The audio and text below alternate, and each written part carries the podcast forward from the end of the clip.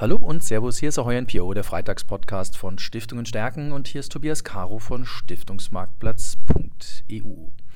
Ja, für den heutigen Freitagspodcast habe ich mir eine Immobilienexpertin eingeladen, nämlich Silke Harms, Stiftungsexpertin bei Patricia, ein Immobilienunternehmen, das auch stiftungsgeeignete Fondsinvestments anbietet. Und äh, das Thema Immobilie treibt uns ich glaube, seit ich im Stiftungsbereich unterwegs bin, seit 2009, treibt uns das Thema Immobilie um. Wir haben schon einige Veranstaltungen dazu auch ähm, gemacht. Sie sind jetzt bei Patricia äh, für das Thema Stiftungen die Verantwortliche. Ja, und wir wollen natürlich ein bisschen über das Thema Immobilieninvestments aus Stiftungssicht sprechen, insbesondere vor dem Hintergrund, dass der Stiftungstag ähm, vor der Brust, dass wir den vor der Brust haben Ende September und ähm, wir uns dort erstens treffen, Sie zweitens zum Vortrag haben und drittens das Thema Immobilien natürlich in Leipzig auch diskutiert werden dürfte. Liebe Frau Harms, herzlich willkommen im Freitagspodcast. Vielen Dank. Und äh, ja, die erste Frage, ähm, Stiftungsexpertin für Immobilien. Ich frage an der Stelle dann immer, wie wird man das?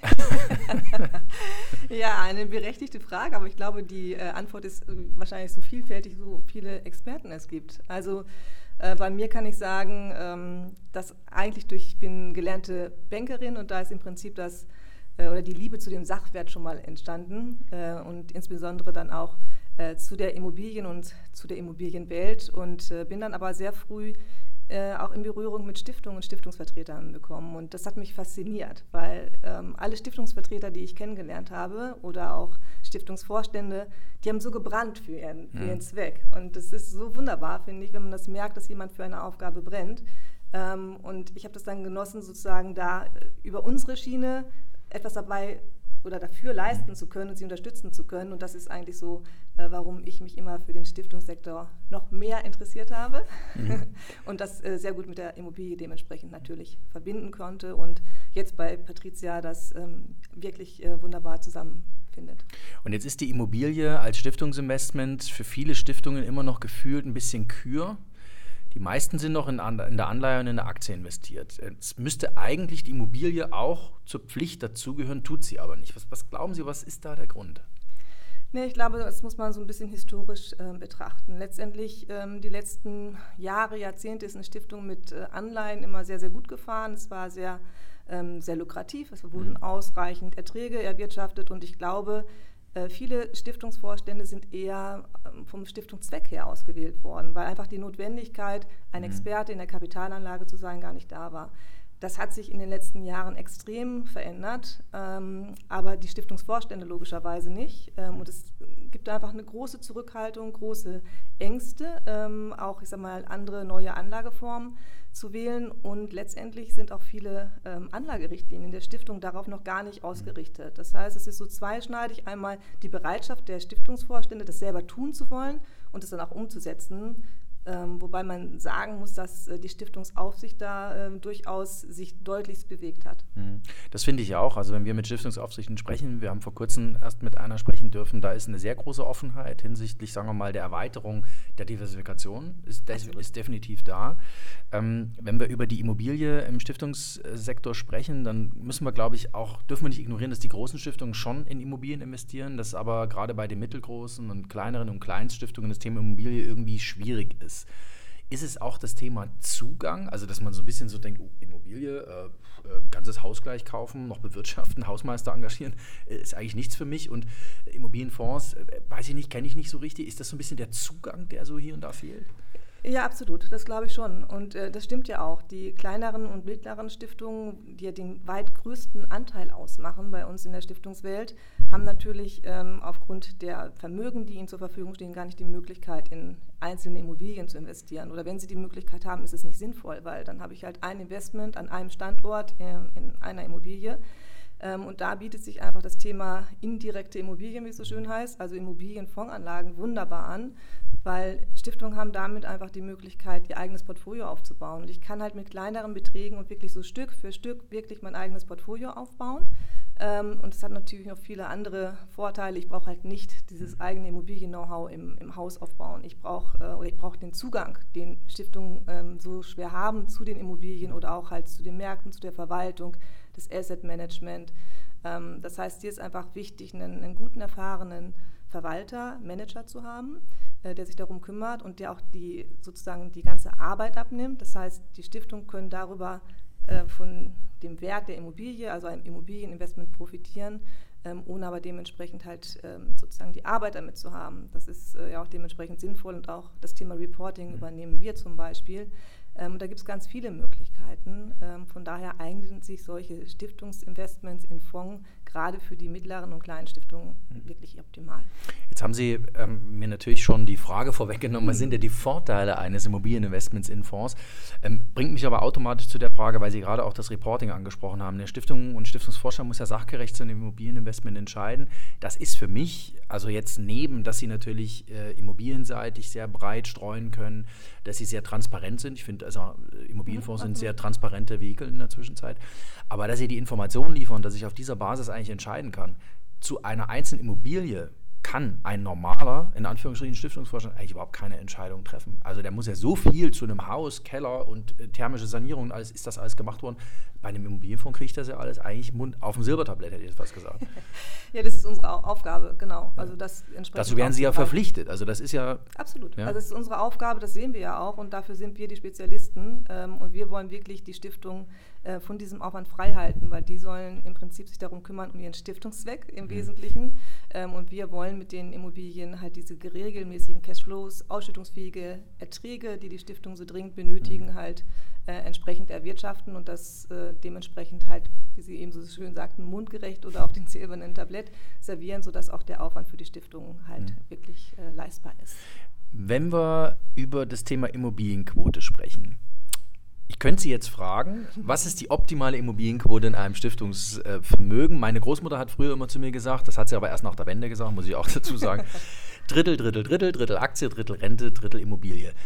Drittel ist wahrscheinlich ein bisschen zu viel, aber so grob, wenn man sich so mal Richtung Drittel tastet, wo könnte eine, eine Quote sein, wo ich jetzt sage, also, also das muss ich als Stiftung eigentlich machen. Wenn ich mir die großen Stiftungen anschaue, bin ich irgendwo zwischen 15 und 25 Prozent die, die in Immobilien halten. Ja, absolut. Und auch wenn man sich andere Stiftungsländer anschaut oder im angelsächsischen mhm. Bereich, ist es halt häufig ja auch so 20 Prozent und mehr, ähm, gar keine Seltenheit. Ich glaube, ähm, es kommt sehr individuell auf die einzelne Stiftung drauf an. Ähm, ich glaube aber genau, wie Sie am Anfang gesagt haben, also ein Portfolio besteht aus mehreren Assetklassen und da gehört die Immobilie de facto mit dazu als mhm. fester Bestandteil. Ähm, zumal ja auch äh, Immobilien und Stiftungen wunderbar zusammenpassen aufgrund der Langfristigkeit. Ähm, also da eine konkrete Quote zu sagen, ist sicherlich schwierig, hängt natürlich auch äh, bei jeder Stiftung an den Anlagerichtlinien, aber ich denke auch, dass halt 20, 25 Prozent wirklich ein schöner Baustein und eine mhm. schöne Basis wären, die man gut beimischen kann in ein Stiftungsportfolio. Mhm. Wenn wir, weil Sie auch gerade die Stiftungsaufsicht angesprochen haben, ich glaube schon, dass sich bei den Stiftungsaufsichten, wie Sie es auch gesagt haben, was bewegt, äh, muss es auch am Ende des Tages. Also man darf die Stiftung dann nicht alleine lassen. Ähm, ist insgesamt in Ihrer Wahrnehmung, wenn Sie mit Stiftungen sprechen, einfach was in Bewegung gekommen, vielleicht auch durch die Stiftungsrechtsreform, das Thema Diversifikation einfach ein Stückchen breiter zu fassen, überhaupt das Thema Kapitalanlage ein Stückchen, ich sage jetzt mal, professioneller finde ich nicht so ein schönes Wort, weil es hieß ja, dass es alles vorher unprofessionell war, aber Sie wissen, glaube ich, was ich meine, dass ja. es einfach sich ein bisschen so nach vorne entwickelt, dahin, wo wir es jetzt brauchen, handwerklich. Ja, das ist so häufig so, dass ja, äh, ich sag mal, Krisen Menschen und Stiftungen vielleicht dazu zwingen, was zu tun, was aber von mhm. vornherein gut gewesen wäre oder gut ist. Ähm, und das ist sicherlich auch die Situation ähm, im Stiftungsanlagebereich. Ähm, es gab einfach die Notwendigkeit, die es vorher nicht gab, sich äh, dem zu öffnen und neu zu orientieren. Und da hat äh, die Immobilie als Sachwert mit einem, einer hohen Beständigkeit, was ja auch wichtig ist für, für Stiftungen, ähm, einfach an, an, Wert dementsprechend äh, gewonnen. Und von daher, ja, die Öffnung ist jetzt da, die Bereitschaft ist da, ähm, aber es fehlt immer noch ein bisschen mh, hm, der Zugang äh, mhm. oder vielleicht auch bei dem einen oder anderen das Know-how oder die, die Möglichkeiten zu erkennen, wie kann ich denn sozusagen auch als, äh, als kleineres Investment schon in, in äh, Immobilien investieren ähm, und wie kann ich das halt nach und nach auch aufbauen. Und ich glaube, dieser Wissenstransfer, das ist ganz entscheidend, dass wir das tun und ähm, dass es vielleicht auch ähm, größere Stiftungen tun ähm, oder Verbände, ähm, den mhm. Stiftungen das aufzuzeigen, ähm, wie kann man das denn machen wie kann ich Portfolio äh, nicht nur optimal strukturieren von der Aufteilung von den Assetklassen, sondern auch die Möglichkeit zeigen, in welche Investments man investieren kann. Würden Sie sich eigentlich von den, weil wir jetzt gerade vor dem Stiftungstag stehen, würden Sie sich manchmal von den größeren Stiftungen wünschen, es gibt ja einige, die das tun, dass die ein bisschen mehr darüber erzählen, ein bisschen mehr motivieren, im Sinne von, ja, Immobilie, klar, gehört die ins Stiftungsvermögen rein und ja, das machen wir auch mit Fonds. Würden Sie sich das wünschen? Weil ich denke mir, wenn ich jetzt eine Stiftung bin und das ist von mir aus eine mittelgroße Stiftung, so ein großes Beispiel vor der Brust haben, die mir dann so ein bisschen sagt, du klar, das kannst du locker machen.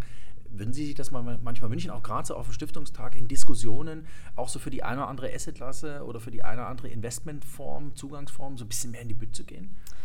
Ja, total. Also ich würde es mir wahnsinnig wünschen, äh, weil die natürlich auch eine, ja, ein, ich sag mal, so eine Strahlkraft haben, die halt natürlich kleinere Stiftungen mitnehmen. Auf der anderen Seite ähm, agieren die auf einem ganz anderen Niveau. Mhm. Also wenn ich die großen Stiftungen sehe, die haben halt ihre großen Abteilungen, die haben ihr Know-how ähm, und die machen natürlich eine, auch häufig eine Aufteilung zwischen Direktinvestments und, und Stiftungsfonds äh, oder Immobilienfonds, weil sie es können.